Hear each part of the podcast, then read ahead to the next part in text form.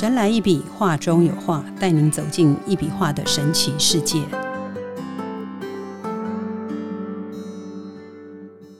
Hello，大家好，欢迎收听《神来一笔》，我是 Liga。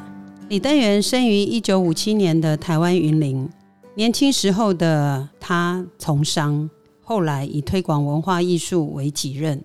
在二零一四年受邀到法国罗浮宫展出一笔画能量艺术之后，大获好评，进而开创了现在的艺术道路。这也是因为他童年的特殊经历，让李登元在经历人生转折之后，走回这条冥冥之中，仿佛早已为他注定好的艺术之路，圆满人生的路。那现在我们就请李登元老师帮我们分享一下。一笔画似乎是很特别的，它跟一般认知的画家画出来的画完全不同。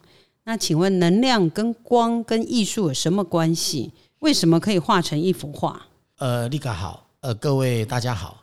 其实哈，讲一笔能量画，很多人都会想到说，这个艺术品为什么只是一条线，对不对？那最重要，我们又强调能量画。除了一笔以外，还特别强调这个部分。那能量其实很多人哈，一般大部分都没听过说用能量可以去创作作品，因为基本上大家都不了解或者看不到这一块。最重要就是能量呢，其实它是一种频率。那频率呢，它就有一种律动感。那这个律动感哈，其实在很多的我们先从人的部分来讲，其实，在人的身上呢，本来就有那个身体外围啊，就会有那个光谱。呃，大家以前呢，如果曾经啊有接触过那个所谓的光谱仪呀，这个东西，它本身其实就可以把我人的身体外围的那个光谱给拍出来。那其实不是只有人的外围才有光谱，包括植物也会有光谱，花草。也有花草的光谱，所以它本身啊，既然其实能量就是一种生命，那这个生命呢，它既然是一种呃光谱，它当然就可以，它有它的那个动能的存在。那这个动能呢，其实是它是从那个光谱里面去抓出来的一个能量的线条。那其实坦白讲哦，严格讲起来，如果要讲一笔能量画。它是一幅非常特殊的作品哈，其实是真的是很特殊，因为为什么？因为我可以从就是说把这个线条啊，先设定一个主题，然后去抓出那个光谱的线条，然后进而去画出一幅画。那这样子的画，其实它是很有特殊意义的，因为呢，我从小我就在看这个光，可是这个光呢，很多人看不到。然后光的律动大家也看不到，可是因为我看得到，所以呢，我就会特别把这样子的一个光谱的这样子的路径，把它画成一幅画啊，用图腾的方式来表现出来给大家来欣赏。所以坦白讲，它是有很大的意义价值，而且呢，最重要就是说，因为呢，我们要去载起一个光谱啊。然后把它画成一幅画，其实是真的是很困难的。哦，在我来讲，啊，我可能我会觉得说，哎，不困难，因为我做得到。可是有很多人哈，因为他完全没办法去抓到这一个线条，他也不知道光谱如何去走动，他甚至于也不知道啊，这个光谱它为什么画出来是长成那样啊？因为。能量在律动的时候，就是它的那个光谱，那个光啊，光子在走动的时候呢，其实它是有它的规律的存在，有一个规律。那这个规律哈，我现在简单就是用一幅画来形容它。我有画了一幅叫做八仙过海。那这个八仙过海哈，其实我像我起笔的时候呢，其实它一画出来啊，它不是说一般人都说八仙过海一定是不是画船，那不然就是。呃，可能画云，那可是我画出来的啊，就不是这样。因为呢，其实八仙呐，既然过海，八仙属于是有灵性的神嘛，对不对？那他既然要过海，如果他坐在云端上面，那他就叫做什么？那就是云游，就是八仙在云游，云游四方的概念。可是如果他坐船，因为要过海嘛，坐船他又是仙人，他又是神，所以呢，他本来就是一种灵性，他不应该坐船。他如果坐船，他就会变成是人在坐船。所以呢，既然是八仙过海，那他就是会怎样？因为我画出来创作出来的一幅画呢，它就是一只神龟，就是一只龙龟，然后龟呢，八仙过八仙呢，就站在这个龟背的上面，而且非常有力动感。好，你就能够看到，就是说了解到说光谱它呈现出来的这个作品，它的节奏感，甚至于它的画出来的力动感，跟它的那个整个，因为龟啊。在这个海面上，在在走的时候啊，海面应该它就是有海浪嘛，对不对？可是呢，你今天你怎么可能说八仙的每一尊啊，每一个啊都站得挺挺的，或者是规规矩矩的，对不对？所以它它一定是怎样，是很很有律动感。好，所以呢，像这样子的一幅画，那你就能够知道说，哦，原来这个就是光所呈现出来的八仙过海，所以。很多艺术同好啊者啊，其实大家都不是很了解到说，呃，这个一条线能够表现出啊这么自然，而且又这么有规律，这么有律动感，然后又能够从抽象当中去看到那个八仙站在那个龟的上面，然后呢，它产生出来的一幅非常漂亮的一幅画。其实这是一种很自然，然后。非常天然，而且呢，是整个宇宙给我们的这样子的一个能量光，所以我透过这样子的方式去画出画出来，好，那大家就能够了解到说，哦，原来光它就是一种能量，那这种能量它就是会走动，是有灵性的，所以它就会产生了什么？它就会产生了所谓的它的整个图腾的形状就会出现。所以我常讲哈，就是大家都不是很了解到这一块，所以就会产生就是说，哎，大家对我的作品呢会有些不了解，会觉得说啊，只是一条线呐，啊，怎么会这样子？大概是这样。讲到八仙，我突然有一些印象，就是有一次老师我忘记在哪儿展览了，然后八仙过海那一幅蛮巨大的，好像是老师的镇店之宝，就是呃那个。无极艺术会馆的那个会馆的之宝，这样。那我记得我跟另外一位一个不认识的朋友，我们站在前面一起看。那个朋友后来好像把老师请过来问说：“诶，为什么他觉得有那个海水的咸味？”然后。我听他讲完以后，我有去感受一下。我突然发现，诶，我怎么会在那边摇起来？就觉得好像坐在船上。后来老师好像有过来帮我们解释一下，这一幅叫《八仙过海》，所以那一幅我真的是非常有印象啊。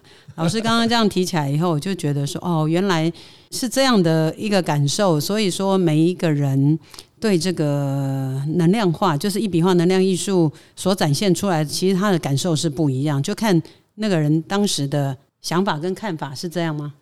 其实哦，呃，讲到八仙过海这幅画哈，我特别你刚刚讲到的这一点，我就特别再强调一下，因为我是看着光的力动所画出来的一幅画，所以呢，我们的欣赏的人，就是说看画的人呢，他只要站在画的我的任何一幅画的前面哦，你会有感觉到说，如果是说像有些人敏锐度会比较高的，那他就会感觉到，哎，有那一些。就是这幅画的那个意境里面的这些能量的带动，所以呢，他就会去带动他的整个身体的节奏、节奏感，所以呢，他就有办法去的，哎，感受到你刚刚讲的就是那一种感觉，就是说他是，哎，怎么会有一点好像海水的味道啊？好啊，有些人可能就像你说，你觉得你身体有点会动，感觉上好像坐在那个船上的那种感觉，嗯，那因为呢，它本身是在过海。所以它的能量呢，它就是这样子的一个律动的规律。所以这种频率哈，它很自然而然，它就会去启动我们身体本，因为我们每一个人身体都有体内都有能量嘛。那这个能量呢，它能量碰到能量两个东西的结合之后，它就产生了它那一种啊自然的规律的一种律动，它就出现了。大概就是这样。嗯，对我这一幅画，我其实我印象很深。后来我带一个朋友，就是在隔一个礼拜要去看的时候，因为我那个朋友是好像是信基督教的。他突然那时候我没有告诉他怎样，我只是跟他说：“哎，有一幅画很特别。”我就把他拉到那幅画那边去。他就跟我说，他觉得他看起来像达文西的那个《最后的晚餐》。嗯，他有这种，就是我们每一个人想的都不一样。我觉得感受力也不一样，所以说老师的这个能量画是真的是蛮特别的。其实哦，讲到画的本本身啊，其实最重要就是我们目的就是要去呈现哈。就我刚我之前曾经也提过，就是说，其实每一幅画它最重要就是说它特殊的地方，它就是我都先想好那个画的主题或者是那个画的用途啊，那。主题跟用途一出来之后，那我就会开始呢，就会下笔啊，我就毛笔沾了墨以后，我就会开始下笔。那下笔的时候，其实力动那个那个能量光，它所力动出来的、带动出来的，就是那一幅画的主题的内容，它的抽象的一幅画。所以坦白讲哈，我们在能量来讲的话，它都有一个轨迹的存在，嗯，啊，就是说。你任何一个主题，任何一个项目，它都会有一个轨迹。那这个轨迹呢，其实就正好就是这个我画的这个线条的那一个走动的方的路线，所以它出来就成为一幅完完整整的一幅画。像这样子的作品呢，其实在整个艺术界来讲的话，大家可能会觉得说连想都没想过，甚至于他一般的所谓的学院派的，因为。他们也没有学过这个东西，他们也看不懂这一块，所以他们也会认为他们看不懂。但是实际上呢，你如果真正的要去了解一个创作者，好，你如果真的想要了解，其实要去了解创作者他本身的创作理念，跟他的创作的这个所谓的原动力是从什么地方来的。那你今天你了解了之后，你就这你就会发现说，哎，他是一个很。不简单，甚至于很不可思议的。哎，怎么光能够走出这样子的线条？你那个时候你就不会有别的要求，因为为什么？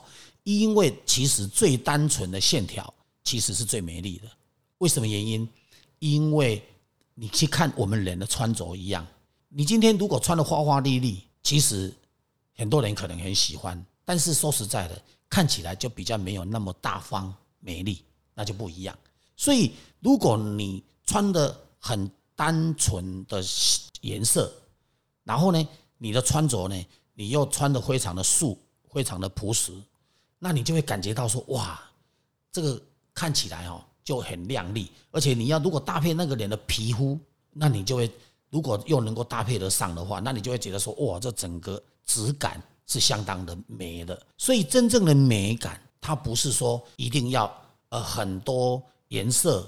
或者是把它弄弄得很复杂，好，人家讲呢，成熟不代表就是要复杂了，好，因为其实重点就是要在我让我们看的东西，好，能够用最舒服，好，然后感受度又开心又快乐，然后你看了之后，虽然它只是线条在边在那边绕来绕去，绕成一幅画，但是呢，其实呢，让它让你看起来不会烦，不会有。压力，然后让你会看的会有一种很开心。其实它就是一幅好作品。嗯，对。所以这就是大道至简的概念吧。嗯。哎，我还是很好奇，老师当初你为什么会想要画八仙过海？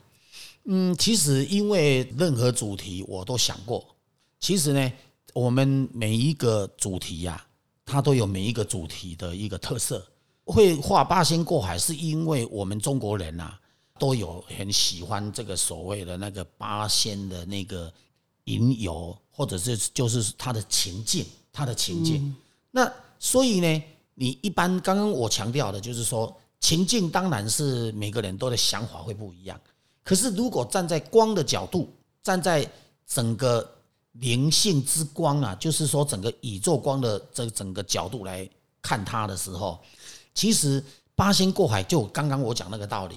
他没有理由去坐船，他坐船就不对了，因为他坐船就是人，了你了解意思吗？嗯，他如果站在云端的上面，在云的上面，在天空上在飞，那就不能叫过海，那叫做引流。好，所以他你看哦，他不同主题，他创作出来的东西就会不一样。可是这个不是说今天如果是说我是一笔一笔一笔一这样子慢慢去把它接接起来的，那它就不稀奇。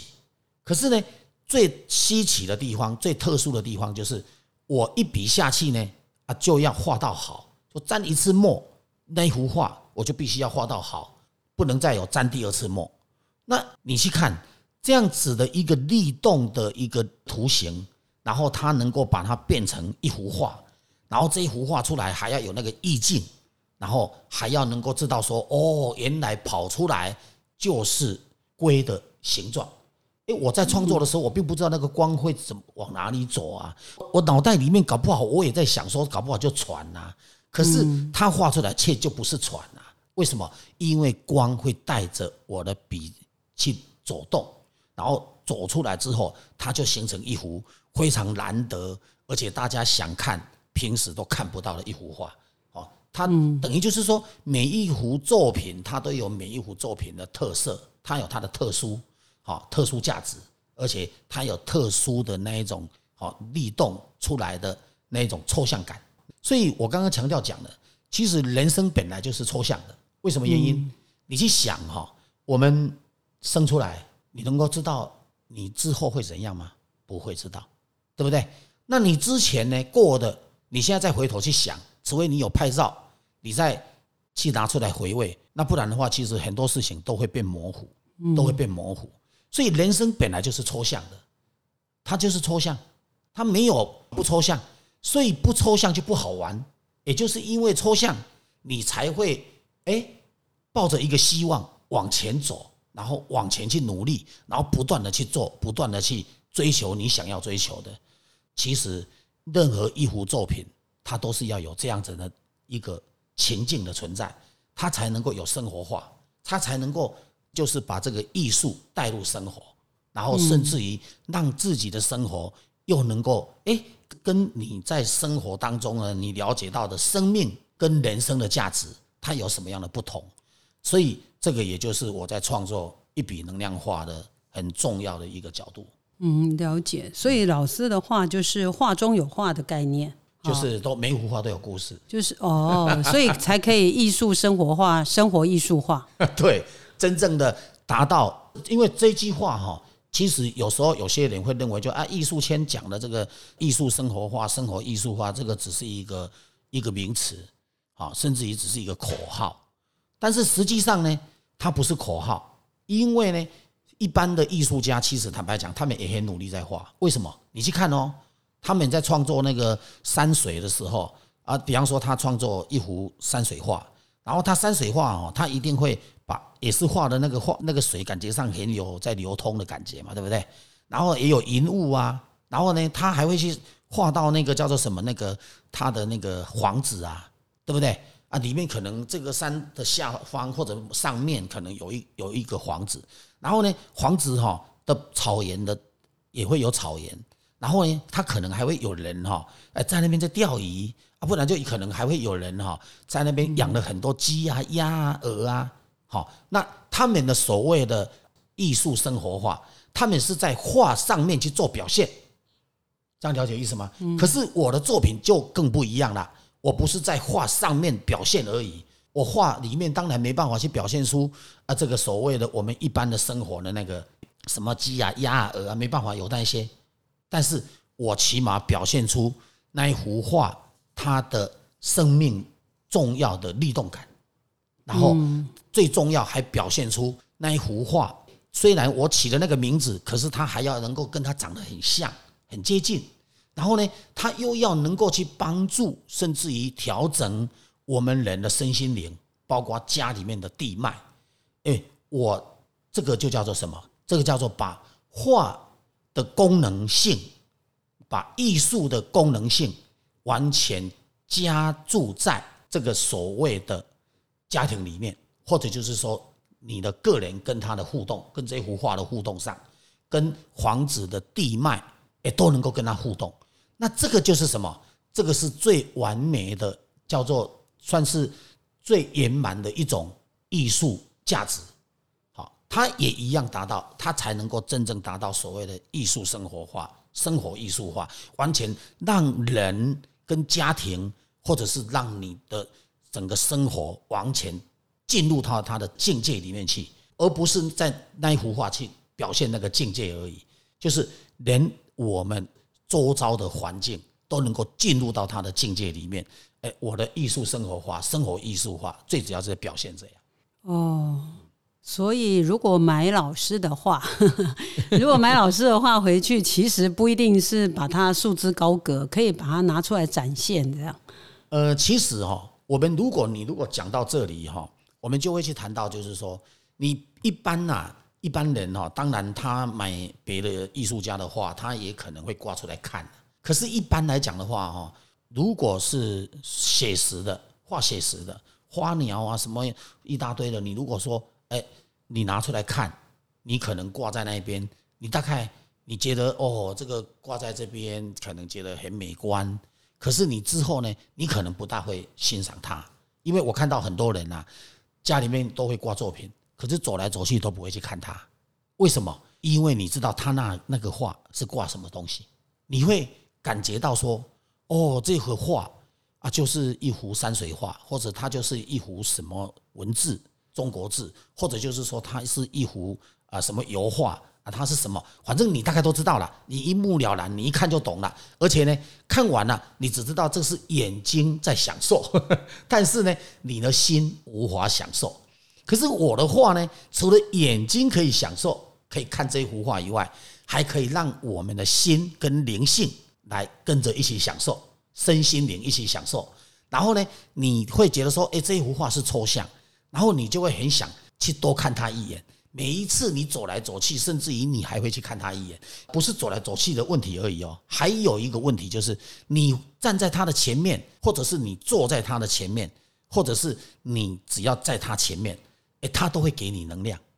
哦，他换句话说呢，你就会觉得说，哎，你跟这幅画的互动，你不会好像放了一个不会互动的东西在那里，你就会感觉到说，哎，这幅画我可以跟他互动。而且他还会帮我，这个就是一个比较不一样的艺术品。哦，那很特别。那老师，如果说家里有人，譬如说身体不 OK，如果我我希望老师刻制一幅画，是让我平安健康的身体能够好的，这种意境可以出来吗？因为哈，如果讲到这个哈，我就要先讲一下哈，我们啊讲到健康嘛，对不对？很多人就觉得说，那你这个怎么可以讲那样子？其实最重要，很多人不了解。其实这个不是在治病啊，我要特别强调，它不是在治病，因为我们每一个人哈都有一种气感。像有些人哦，你看哦，到了一个时间点，他可能就觉得说，哎，全身好像都没有元气，一点朝气都没有。嗯，你知道吗？那像这一种状况，他就没有体力。那没有体力，你站在这个画的前面，他会帮你补充体力，对不对？那他让你体力很快就变好了。你如果是说没有体力的人哈，或者体力觉得很不舒服的、很虚脱的，你只要在我的前面，你只要静静的在那边坐着，他就会帮你调，而且他帮你调的时间速度很快，你大概十五分钟到二十分钟，你就会发现说你又是生龙活虎，你不需要去吃什么蛮牛啊，啊，那是不一样的。这么厉害？真的，他会帮你调体力，会帮你恢复体力，所以。我的话本身它就是有能量，因为我们人本来其实就是能量造成构成的一个一个身体，你知道吗？除了吃五谷杂粮哈，然后帮帮助我们的肉体以外，其实最重要的，我们人身上还有一个所谓的气，在中国人讲叫做气，你知道吗？在科学界来讲叫能量，对不对？它就是一种一种叫做神经的一个导电所需要的一个。能量包括我们的所有的细胞里面都有那个，在科学界所说的里面都有一个叫做立腺体。那这个立腺体它本来就是在给细胞的能量，可是立腺立腺体年纪年纪越来越大的时候呢，立腺体会老化，它到最后没办法再给能量，所以细胞就会就会死掉。那所以呢，我们或者老化死掉，它它就会出现这个状况。那我们如果有一幅一笔能量画。你就可以常常去在他面前去充电，那你在充电的时候呢，它就会帮助你整个细胞的活化，跟你的整个身体的血液的流通度就会更有力量，然后帮助你的神经的那个能量也会更有力量去行走。所以这样子的一幅画呢，它就是可以去带动我们的身心灵的一个健康。好，那你说啊，要平安要健康，其实坦白讲，人真的有一些所谓的人家讲的呃不好的气场。什么叫做不好气场？有些人会说叫做什么负能量，对不对？那这种负能量呢，其实呢，像我常常以前呐，因为我是在台湾长大嘛，那有一些人呐。你只要看到他的那个眉心呐，那个额头暗淡，我跟你讲哦，这个人最好不要骑车，也不要开车，没事也不要出远门，因为为什么？因为他有可能他就会出车祸，或者就是出状况，或者身体就会不好。所以其实人真的就是有这种气不干净的时候，真的会让人生病的，或者会让人产生很多问题的。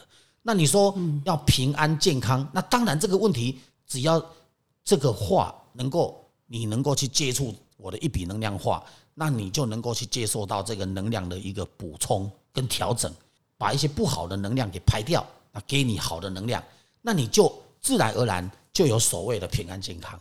嗯，大概就是这个概念呐。了解，因为现在在市面上有太多都是冠上“能量”两个字，譬如说能量。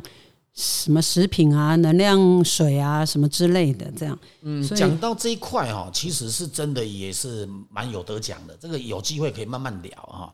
其实呢，能量本身呢，它有分成物质能量跟非物质能量。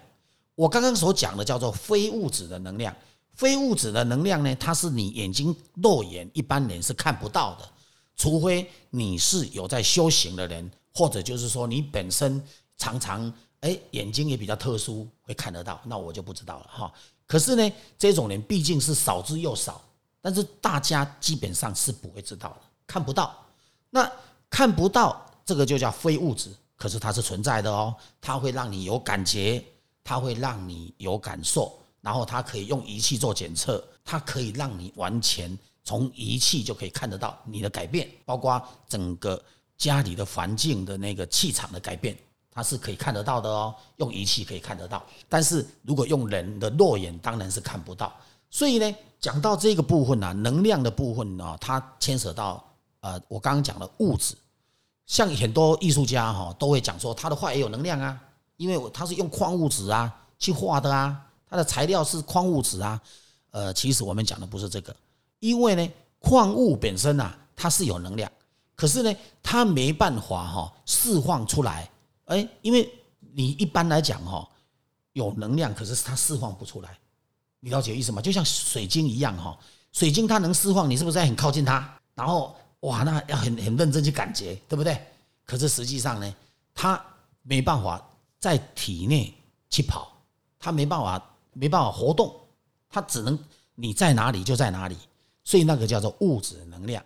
所以物质能量呢，就是简单讲，就是像远红外线啊，对不对？或者是什么纳米呀，或者是什么一大堆的什么钛金啊，什么一大堆，好，它们都是属于叫做物质能量。那物质能量呢，好，包括电磁波啊，什么一大堆啊，或者什么磁波啊，全部都是叫物质能量。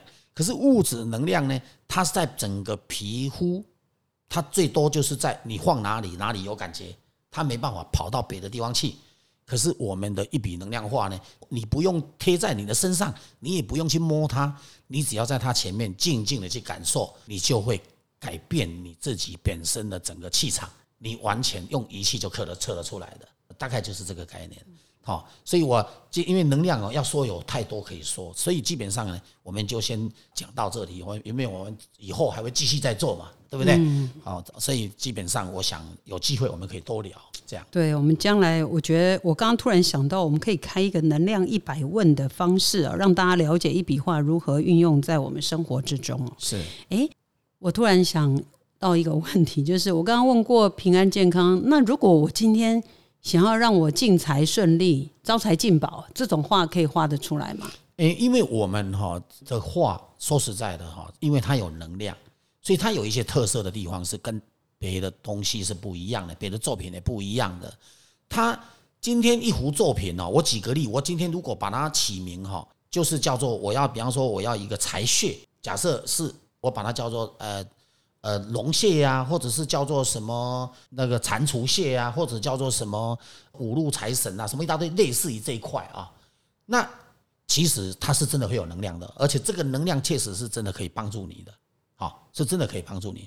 可是呢，它有一个特色哈，它就是说，除非你所设定的主题就是跟那个有关系的，好，所以呢，我们在创作的这个作品啊，基本上它就是哎，可以因你的需求而去设定那样子的克制对那样子的画，然后呢，甚至于设定那个画就能够帮助你的整个啊、想要调整的那个能量的部分，帮助你的能量的部分来作为帮助你来协助你，所以这个是可以做得到的。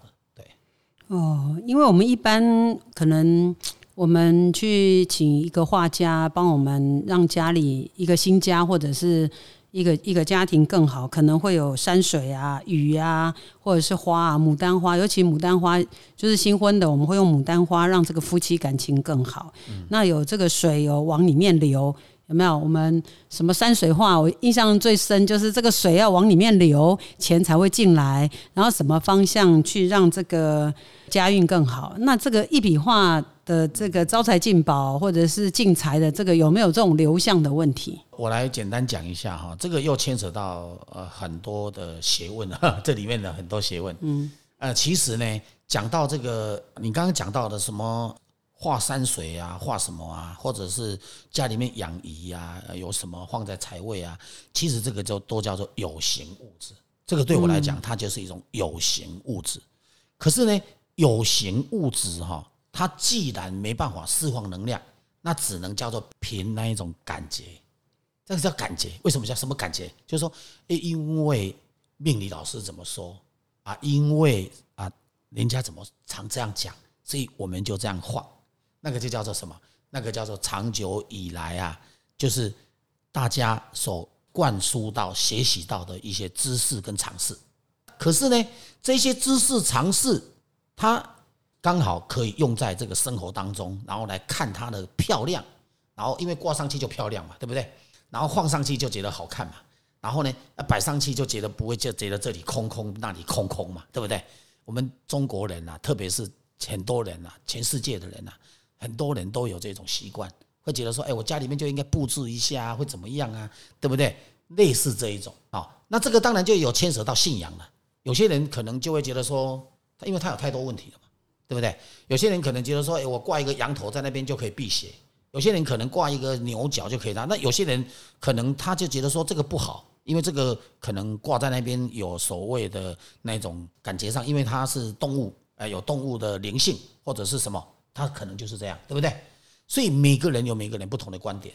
那这个讲来讲去呀、就其实就在讲，我们就要来讲一笔能量化的一个情况就会不一样。我们呢，你要山水，那我们就可以，比方说，我举个例，你要哪哪一个哪一座山，你觉得，比方说那个圣母峰，哎，然后呢，我那边我很喜欢，那你想要画圣母峰的那个地脉，我想要拿圣母峰的地脉的那个能量呢，来挂在家里，可不可以？可以，我可以画得到，我们的画可以这样子，这样了解意思吗？就这样克制。可是呢，你说我要把合欢山的那个能量拿过来，哎，我要画成一幅合欢山的这个地脉，然后来挂在家里，可不可以？当然也可以，这个就是我们画的一个特色。好，可是呢，我们拿过来的不是那一种哦，看起来就是合欢山那一幅画，不是这样，我们就是线条，我们就是一个很特殊的一个线条轨迹，把它画成一个合欢山的一个线条轨迹的载体载体图，然后呢，这个用这个来把能量给带到哎你家里面的，来帮助你家的整个空间的这个气场跟环境，这个就是一个特色。那所以呢，一般你刚刚讲到的那个东西啊，就跟一些像喜欢看风水啊、喜欢讲风水的人有一点关系。可是我们的话就有一些不一样了，就是说你挂我的话，你就不需要特别去重视风水。为什么原因？因为风水呢，其实讲实在的，你只要买到哈那个房子啊，只要你觉得你觉得跟你合合的方位也喜欢的可以啦，那你就可以进去装潢啦。那你要装潢的时候呢，你在那个房子啊，你就是要做什么事？你就是哎找设计师嘛。现在的人都很流行找设计师来设计，对不对？然后再装潢，然后就把它设计的漂漂亮亮。那你喜欢怎么设计就怎么设计，没有风水的问题。你只要我的画挂上去，那家里面的地脉调起来，你家里就会有一个真正的好风水，而且真正的好地灵、好地脉、好地气。那你住在里面，你自然而然就会很开心。了了解意思吗？就是我的创作大概就是可以做到这样，比较特殊了。我上次有去看过老师一个展览，就是老师有把各个国家的那个地脉好像有画出来，什么大陆啊，啊不是大陆，就是美有都有美国啊都有、英国啊什么。呃，那我站在非洲那幅画的前面，我真的有感受到，我就问老师说：“哎，为什么我感觉到整个都是黑的这样子？”那后来我就想说：“哎，真的耶！以前我们号称这个非洲是黑暗大陆，我觉得每一个人真的心领神会是不一样的，所以老师的话真的是很特别，真的很不一样。我在这边我讲一下啊，其实也不是说每个地方都黑啊，哈。我是说非，我是说非洲那张画，对，他是说那那是说画，但是我现在特别要强调，就是说能量本身哈，其实它确实有阴阳，有阴有阳。那你如果要阳比较多，因为我们人哈其实是有生命的，我们当然是以属于是一个阳的一个概念。那所以呢，如果阳要多，那当然用我的话是最适合的，因为我们的话是专门整个把它会把一些负能量啊，所谓阴把它排掉。阳气比较重是吧？对，哦，它会让整个家里面哈，包括你如果长期看这个画，你本身的阳气都会比较重啊。那阳气重，其实运气就会好，大概也就是这样。那所以呢，宗教的东西哈，有很多人呃不了解了哈，所以等一下我们可以谈谈别的东西。对，老师的话哈，老师提到宗教，其实这个是我下面想要问的一个 一个问题，就是因为老师是用红色的笔，对，那那这个红色的笔里面有含朱砂吗？哎，没有，没有，以前刚开始画有，我等一下解释一下这一块。因为呃，我有一个外国朋友，呃，在老师之前 COVID nineteen 之前，他有来台湾参加过、看过老师的展览。他那时候第一句话就问我说：“诶，这是中国红？”那他们他的脑袋里面想到中国红就是含朱砂。那后来我就想到另外一件事，就是说，因为很多人有不同的宗教信仰，那当然老师好像也有自己的宗教信仰。那我是好奇，想要很冒昧的问老师。老师，这个一笔画跟宗教有没有关系？就是说，是不是像宗教的一些什么符令什么之类的？好，我是很冒昧问老师，因为我想说，应该还是有很多听众会想要了解说，这是不是有宗教的意味在？所以，可不可以请老师稍微解释一下？呃，我个人哈、呃是有有信仰，我我有在拜拜啊，但是坦白讲哦，我也没有特别说是哪一个宗教。为什么原因？因为佛教啊、道教啊，包括我去法国巴黎展览的时候，那个圣母玛利亚，我也都去恭敬啊，我也都去拜啊。嗯，老师也有一幅画是圣母玛利亚，对，好、所以呢，我他本身我有个人有，当然有宗教信仰，好、可是呢，我的创作跟宗教信仰绝对一点关系都没有。为什么原因会特别强调到这样？因为你要叫我画那个天主，呃，我也可以画天主的，没有问题。你要叫我画那个圣母玛利亚，我也可以画圣母玛利亚。你要叫我画耶稣基督，我也可以画耶稣基督。那他们一样都是会会有能量，你了解意思吗？嗯。而且呢，一样会来帮助你，那个能量一样会很棒。你要叫我画佛教的任何一尊菩萨，我也都可以画，只要你点出他的那个名字，给我那个主题，我自然而然我就能够创作那一幅画，而且每一幅创作出来都会不一样，它的能量都会不一样。好，我的画不会永永远都不会撞衫呐、啊，不会说啊、这一幅跟那一幅，哎，我在我在那谁的家看到的，哎，也有这一幅，不可能。同样的名字呢，譬如说都是招财进宝，呃呃，但是它就绝对画出来会不一样，因为为什么？因为不同的元宝。因为每一个不是，因为能量在律动哈，能量它是有频率的，有在律动的，它不断的在动。那不断的在动的时候，它是分秒必争的，一直在动的。但我不可能哈，两天前或者是今天或者是呃两分钟前跟两分之后是一样的，完全没办法一样的。所以这个才是特色，这才是它的值得收藏的最有意义的价值的，你知道吗？它每一壶啊都有它的它特殊的意意境，有它特殊的意义，然后跟虽然名称是一样，用途是一样啊，但是其实画出来的你看到的是不一样的，这才好玩呐。这才有意义啊，很特别。对，这才是真正的有它的那个收藏价值哈。所以呢，我们今天呢要谈到的这一块啊，其实很多人会觉得说啊，这个看起来用红线啊，是不是中国道教的那一种画符啊？我说这个绝对保证不是啊。为什么原因？因为呢，符绝对不会这样，也不会每一张都不一样。符其实基本上用途是一样的，就会长得一样。张小姐意思符好像是黑色的线是吧？呃，不一定啦，它也有红色，可是它不会长成我画的这样，好，他也无法去表现出他的那个艺术的那一种味道啊，那个韵律，好，那个里面的那种律动感，还有包括他刚刚像我在举例的那个八线那样子的一个概念，他没办法，他做不到，所以这个就是比较不一样的地方。所以我在这边我要特别让你了解一下，就是让我们的啊朋友大家了解。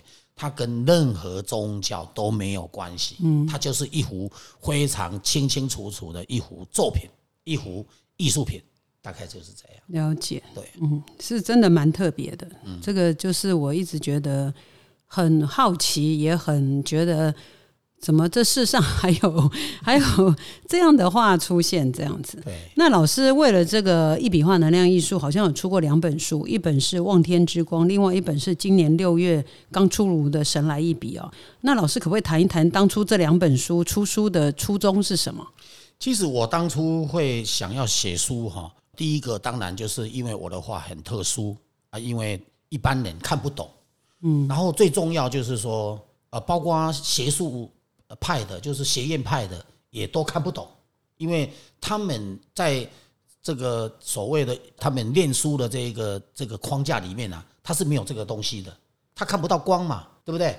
他没办法画出这个东西，所以他们不了解哈。所以当为了这样，所以我才会去写出这两本书哈。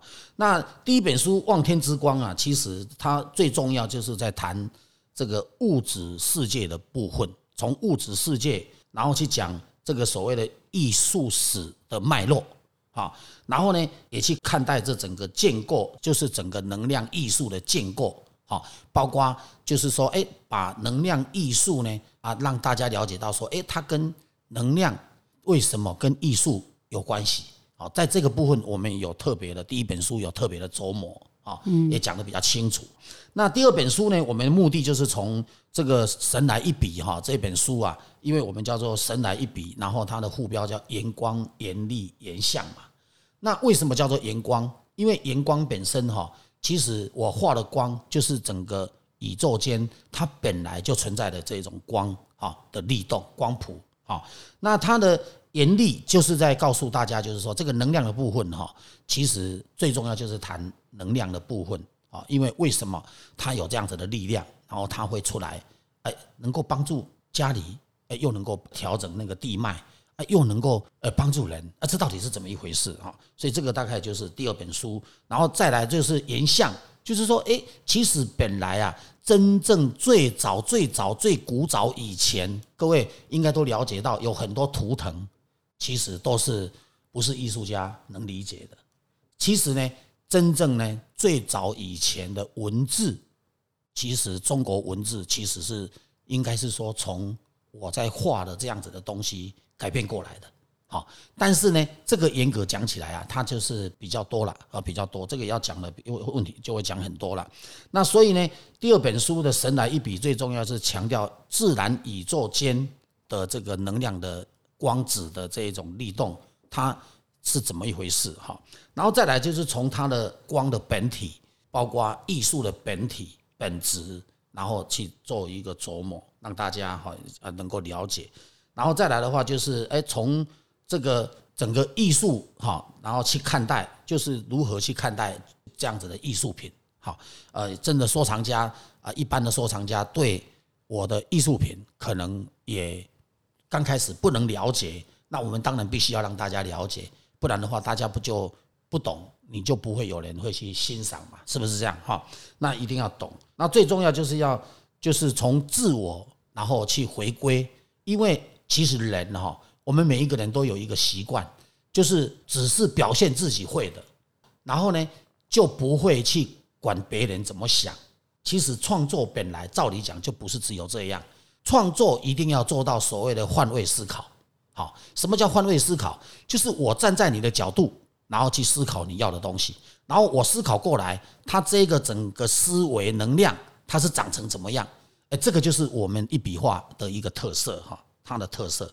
然后最重要呢，就是要能够去谈谈啊，就是自然宇宙它的发展性，自然宇宙。它跟能量光、跟一笔画能量艺术是有什么关系？所以大概第二本书哈，就是大概比较谈成这样子一个概念。然后其实人呐，其实最重要就是一个圆满那个圆。为什么原因？因为人呐，你看哦，我们不管什么国别，都是过年的时候，哎，就大家都会回去过年，对不对？啊，有过节啊，大家就会回去过节。为什么会这样？因为那就是为考虑到了整个家庭的团圆，对不对？啊，其实呢，能量呢，它也就是最重要，就是到最后就是一个圆。